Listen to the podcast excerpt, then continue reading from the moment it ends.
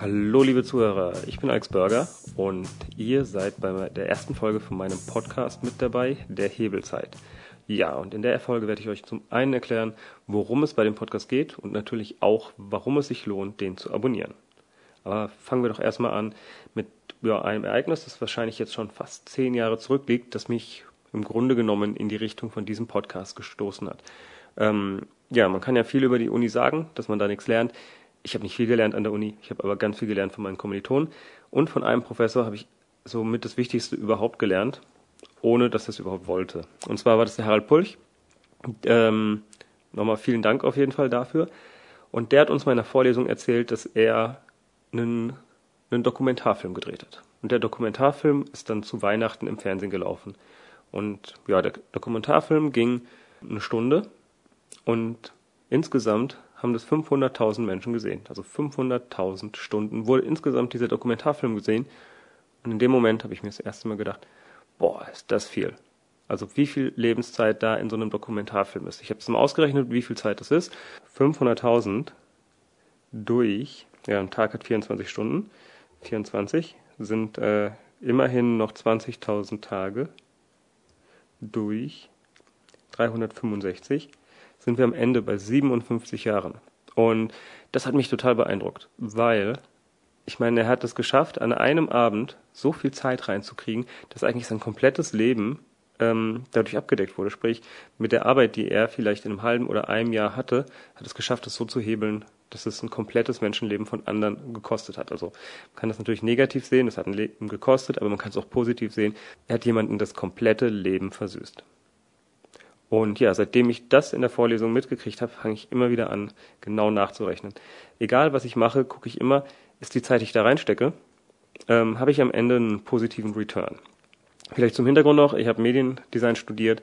Ähm, von daher ist für mich natürlich der Umgang mit Medien eine ganz klare Sache, dass ich das sehr gerne mache. Der erste entscheidende Schritt, den ich anders gemacht habe, dadurch, dass ich das jetzt mal berücksichtigt hat, war mein Demo-Reel. Die meisten meiner Kommilitonen haben ein komplettes Semester an einem Kurzfilm gedreht, teilweise auch mehrere Semester. Also ich habe es in den ersten Semestern nicht anders gemacht. Und dann habe ich mir gedacht, wozu eigentlich? Also Demo-Reel, das heißt einfach, ihr schneidet die besten Ausschnitte aus euren Videos zusammen zu einem großen Film, mit dem ihr dann zu Arbeitgebern geht und ihnen zeigt, was ihr drauf habt. Ich habe es anders gemacht. Ich habe es dann einfach so gemacht, dass ich ein Semester lang nur Szenen gefaked habe. Also wenn ich zehn Sekunden mit einem bestimmten Bild haben wollte, dann habe ich einfach nur zehn Sekunden produziert und nicht etwa einen 15-minütigen Kurzfilm.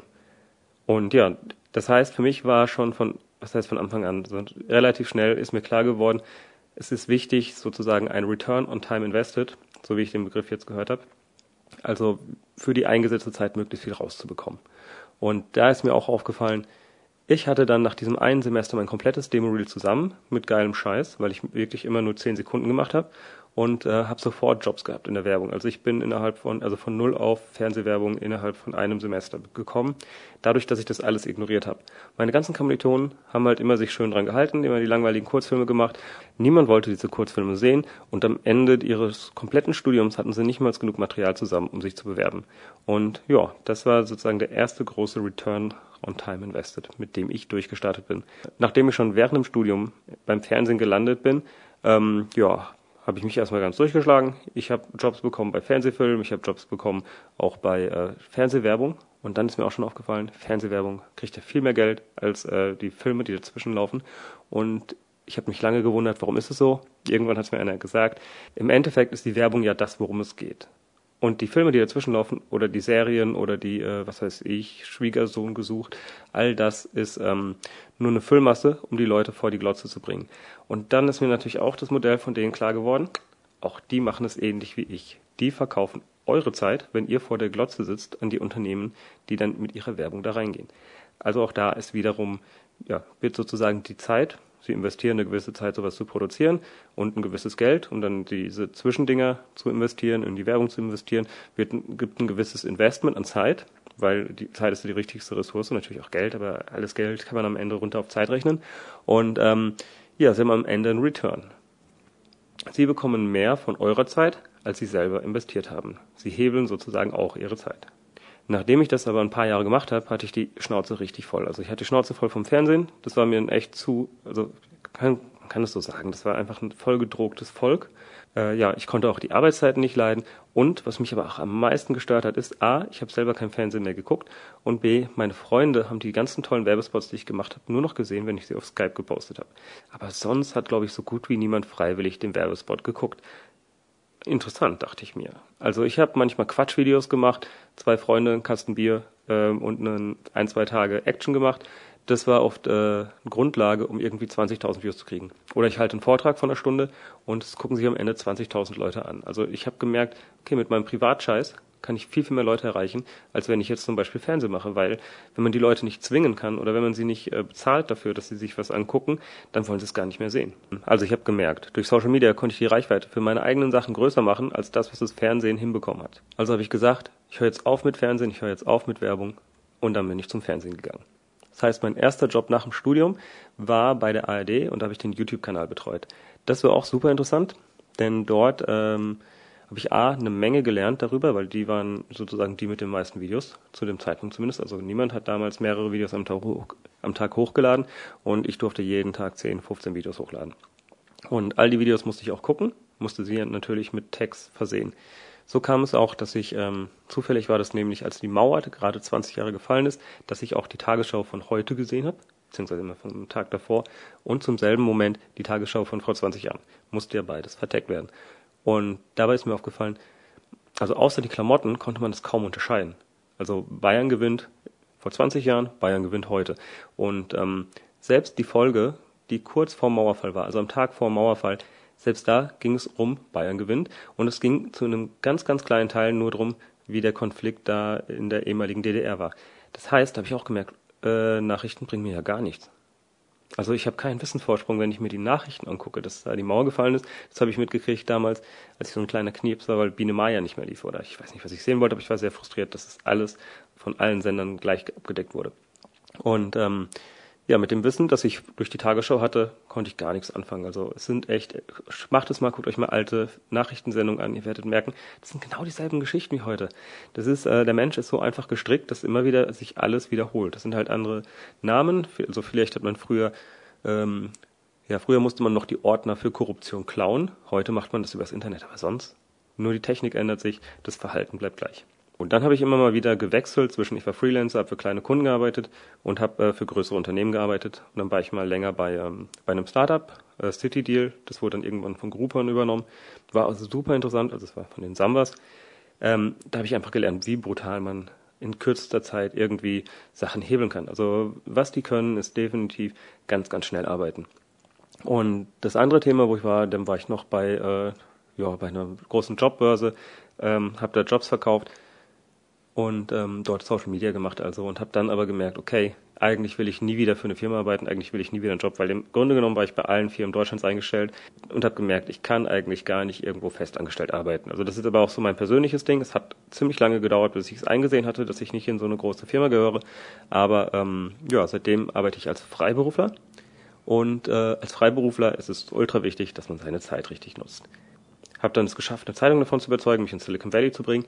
Dafür habe ich mir dann wieder eine Kamera gekauft, weil plötzlich, also als ich angefangen habe im Studium, war die günstigste Kamera für 60.000 Euro zu haben. Damals konnte ich es mir plötzlich wieder leisten. Ich konnte mir eine Kamera kaufen, ich konnte mir einen Rechner kaufen, ich konnte mir alles auf einmal kaufen. Also ich konnte selber wieder Videos machen und habe da wieder so viel Blut geleckt beim Video, ähm, weil es am Ende doch für mich das geilste Medium ist, dass ich wieder angefangen habe zu produzieren. Und habe dann mit dem Hintergrund, dass man möglichst weniger Zeit reinsteckt, als man am Ende rausbekommt, immer wieder Videos produziert. Irgendwann habe ich dann auch so in der Anfangsphase gedacht, okay, ich will jeden Tag ein Video machen. Weil, ja, ich hatte noch nicht viele Kunden, ich wusste nicht, wie das geht und das war mir dann einfach nur wichtig, ich wollte jeden Tag was produzieren, denn wenn ich schnell produziere, dann ist es auch nicht so wichtig, wie viele Leute das gucken. Dann reicht es, wenn das 100 Leute sehen. Dann habe ich trotzdem immer noch einen positiven Return. Das ist also meine einfache Startlogik. Und das hat dann dazu geführt, dass ich auf Grundlage von dieser Idee die 1000-Stunden-Woche gegründet habe. Und ja, mittlerweile könnt ihr euch wahrscheinlich denken, worum es geht. 1000-Stunden-Woche heißt einfach, es ist Ziel von mir gewesen, dass ich Videos habe, die für mich arbeiten, und zwar, dass die 1000 Stunden pro Woche arbeiten. Genau. Also eigentlich das, mache ich dasselbe wie Tim Ferriss, nur im Grunde genommen mit der umgekehrten Logik. Ich lasse Videos für mich arbeiten, anstatt dass ich da irgendwelche Systeme habe, die das reduzieren. Die erste Version von der 1000-Stunden-Woche ist mittlerweile ähm, zweieinhalb Jahre alt Und ich muss auch sagen, wenn ich mir das angucke, also jetzt nicht für mich persönlich, aber für meine Gesamtheit der Kunden, habe ich es geschafft. Jede Woche gucken die Leute über 1000 Stunden die Videos, die ich produziert habe.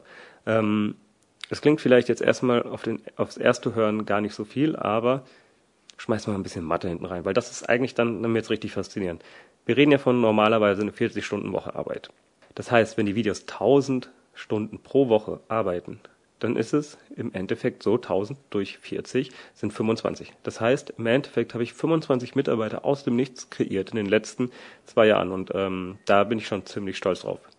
Und ähm, ja, das ist auch der Grund, warum ich jetzt diesen Podcast mache, weil da ist, glaube ich, auch der Return on Time Invested relativ groß. Also ich werde jetzt nicht irgendwie zehn Stunden brauchen, um hier eine Viertelstunde oder eine halbe Stunde Musik zu schneiden, sondern das geht wahrscheinlich in ungefähr der doppelten bis anderthalbfachen Zeit. Also das ist sozusagen ein extrem schneller Weg, ein Medium zu produzieren.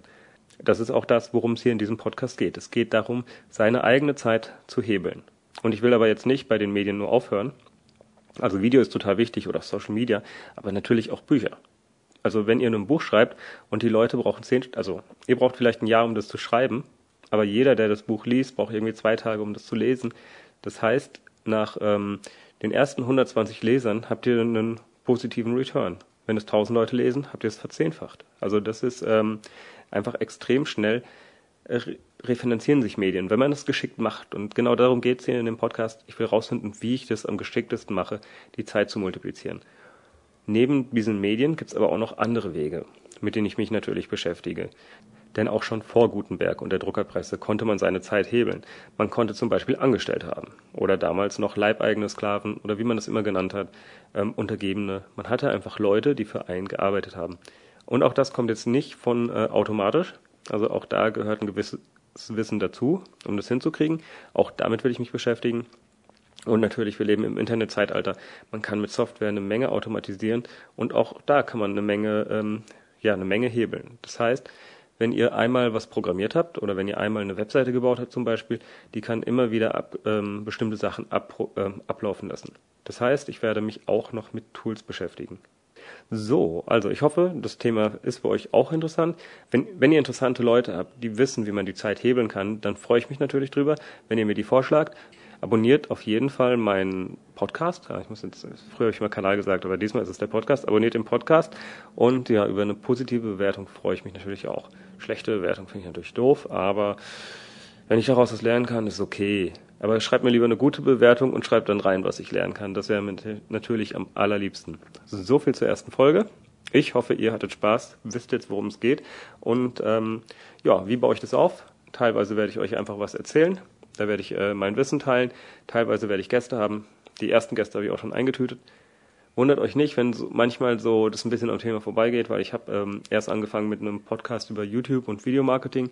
Aber ich glaube, es ist geiler, dieses Thema hier mal weiter zu verfolgen. Weil es für mich auch einfach ein viel größeres Potenzial hat. Also, bis zum nächsten Podcast. Euer Alex. Ein kleiner Hinweis noch.